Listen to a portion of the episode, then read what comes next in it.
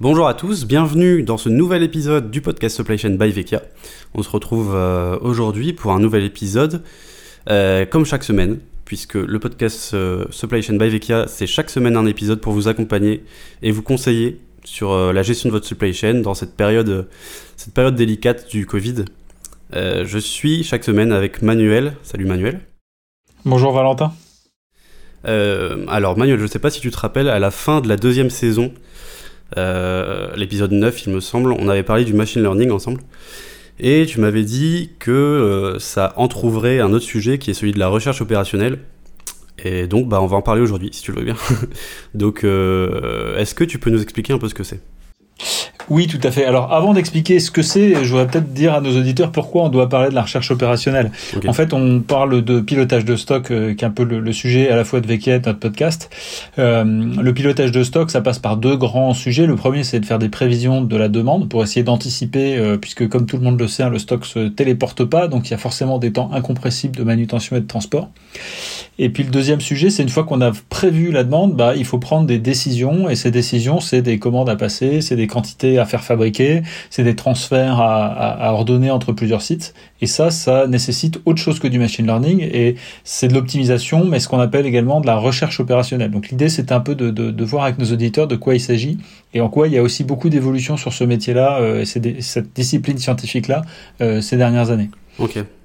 Ok, donc niveau de différence, donc si je comprends bien, euh, le machine learning il va plus être sur tout ce qui est prévision et la recherche opérationnelle plus sur tout ce qui est du coup opérationnel pour la suite, toutes les optimisations qu'on peut aller chercher euh, à ce niveau-là. Alors c'est effectivement une distinction qui fonctionne, mais pour rendre les choses un poil plus compliquées, sinon c'est pas drôle, on se rend compte également aujourd'hui qu'on fait de plus en plus du machine learning pour rendre la recherche opérationnelle encore plus efficace. Donc euh, ça, ça c'est deux domaines qui s'imbriquent en fait. Ok, donc euh, est-ce que tu peux expliquer par exemple, euh, dans un cas, un cas typique, qu'est-ce que la recherche opérationnelle va permettre de faire? Alors effectivement, euh, c'est important de commencer par l'usage et dans la supply chain. Euh, prenons l'exemple d'un entrepôt ou d'un gestionnaire de stock pour un entrepôt qui doit passer des commandes à ses fournisseurs. Et il a devant lui plusieurs fournisseurs possibles pour un même produit. Il en a certains avec lesquels il a des accords commerciaux, donc qui vont lui permettre d'aller chercher des remises de fin d'année. Il en a d'autres sur lesquels il peut avoir des francos de port. Il en a d'autres qui ne fournissent qu'une partie des références dont il a besoin et d'autres qui fournissent toutes les références dont il a besoin. Et donc à un moment donné, pour trouver la meilleure façon de faire la commande, bah quelque part, il faut simuler plein de scénarios différents.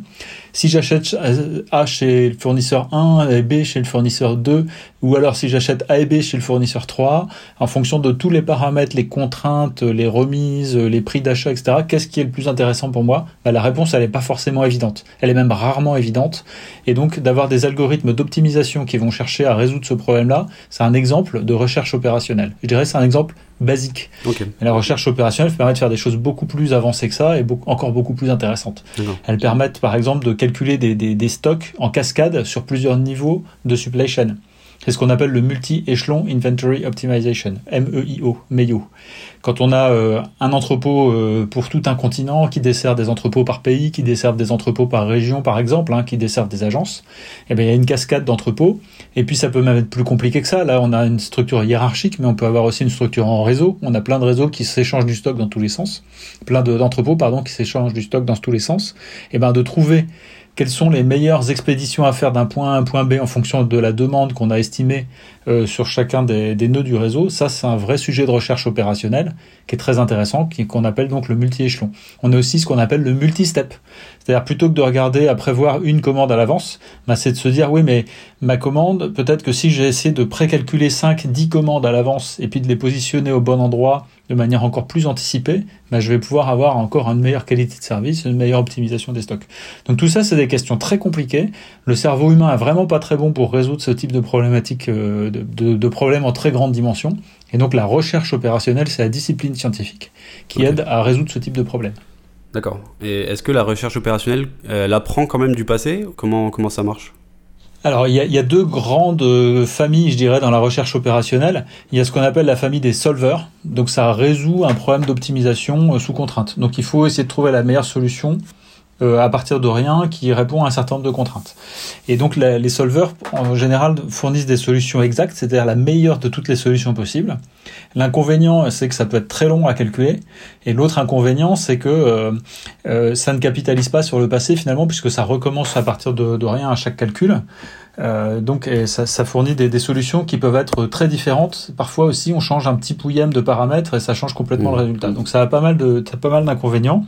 Et puis il y a des méthodes effectivement qui combinent ce qu'on appelle des méta-heuristiques. Alors je suis, un, je suis, un, petit peu technique, mais c'est des approches d'optimisation euh, avec euh, avec des astuces, des trucs et astuces en fait, on peut dire comme ça, qui les combinent de différentes manières et puis qui mettent aussi une couche de machine learning. C'est ce dont je parlais tout à l'heure en introduction. Et donc on va aller entraîner des algorithmes d'optimisation pour qu'ils réapprennent pas tout à chaque fois. Ils repartent de, de la meilleure solution qu'ils avaient trouvée la fois précédente. Et puis ils apprennent aussi la meilleure stratégie de résolution euh, du problème. Et ça, ça mmh. permet d'avoir des solutions qui arrivent très vite, qui sont souvent plus faciles à expliquer pour l'utilisateur final, et puis qui sont beaucoup plus modulaires en termes aussi de, de, de, mise en œuvre informatique, donc qui peuvent permettre de, de s'adapter à n'importe quel type, a priori, en théorie en tout cas, de, problèmes d'optimisation dans la supply chain. Ouais, d'accord. Donc c'est vraiment quand elle est liée au machine learning que euh, cette discipline, on peut l'intégrer dans l'intelligence artificielle. Alors, ça fait partie pleinement de l'intelligence artificielle. Hein. Trouver une bonne solution, euh, c'est une solution euh, intellectuellement complexe. Donc euh, là, l'ordinateur, il apporte vraiment une valeur ajoutée. Et là où nous, on l'articule bien avec le machine learning chez Vecchia, c'est quand on fait la partie prévision, je t'en avais déjà parlé, on fait des prévisions probabilistes. Donc en fait, on, on se contente pas de dire sur les trois prochaines semaines, on pense qu'on va en vendre telle quantité, par exemple 15 en fait, on, dit, bah, il y a une probabilité qu'on en vende 12, une autre probabilité qu'on en vende 13, une autre probabilité qu'on en vende 15, une autre probabilité qu'on en vende 18. Et notre moteur de recherche opérationnelle qui va optimiser les commandes, il prend ça, toutes ces probabilités en entrée. Donc, quelque part, il le voit lui comme des scénarios possibles, qui font différentes pondérations. Il prend aussi des probabilités sur les délais d'approvisionnement, ce qu'on appelle les lead time. Donc, c'est aussi une autre famille de scénarios. Et puis, il va combiner tous ces scénarios dans tous les sens avec toutes les contraintes en essayant de trouver ce qui va finalement rapporter le plus à l'entreprise qui va utiliser le résultat.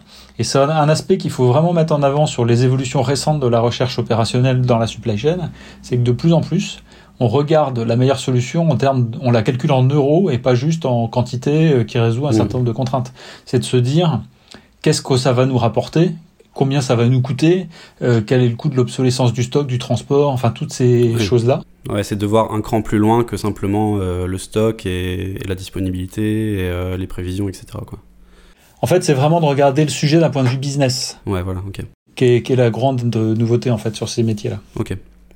Bah, tu parlais tout à l'heure du probabiliste. Euh, si ça vous intéresse, je vous invite à aller voir sur notre LinkedIn. Dernièrement, on a sorti une vidéo avec Alexandre, qui est le, le, le directeur de notre département lab, qui explique justement ce que c'est un peu le probabiliste et euh, pourquoi, euh, pourquoi ça s'oppose du coup au déterministe, il me semble, c'est ça, Manu? C'est ça.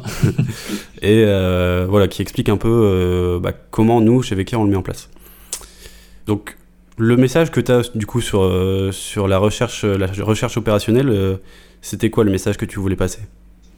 Alors le, message que je veux passer, c'est qu'aujourd'hui, chez Vecchia, en tout cas, on investit autant d'énergie, voire plus, sur le développement de nouveaux algorithmes de recherche opérationnelle que sur les algorithmes euh, euh, à proprement parler de prévision.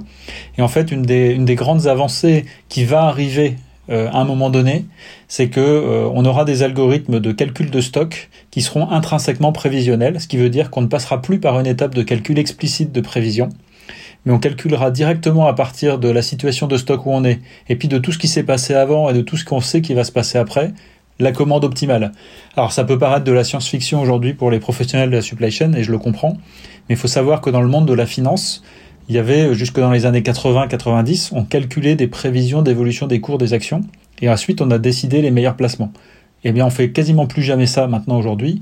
On calcule directement quelle est la meilleure action à faire, mmh. est-ce qu'il faut investir ou pas euh, sur telle ou telle action, telle ou telle entreprise, plutôt que de calculer d'abord des prévisions. Et cette, ce changement qui est intrinsèquement plus optimal d'un point de vue mathématique, il n'est pas facile à mettre en œuvre dans la supply chain parce que euh, c'est difficile d'enlever la notion de prévision qui permet beaucoup de choses de compréhension, d'explication et de, et de maîtrise.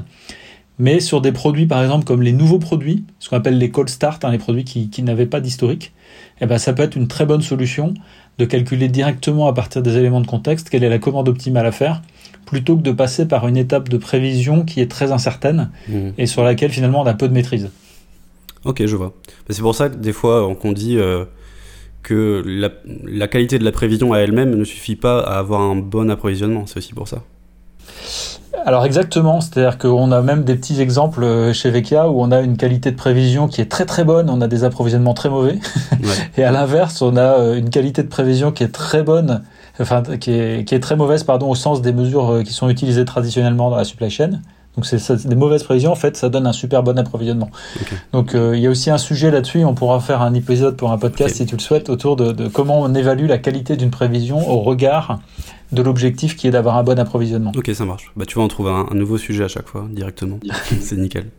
Bon, en tout cas, merci pour euh, tes réponses sur, euh, sur le sujet de la recherche opérationnelle. Si le podcast vous plaît, n'oubliez pas que vous pouvez vous abonner sur notre site, c'est gratuit. Euh, nous avons juste besoin de votre adresse mail, c'est tout, pour vous envoyer le podcast chaque semaine. Donc euh, n'hésitez pas à aller voir sur la rubrique blog de notre site euh, pour vous abonner directement et ne rater aucun épisode. On se retrouve donc la semaine prochaine pour un nouveau sujet. Et d'ici là, prenez soin de vous, de vos proches et de votre supply chain. À bientôt.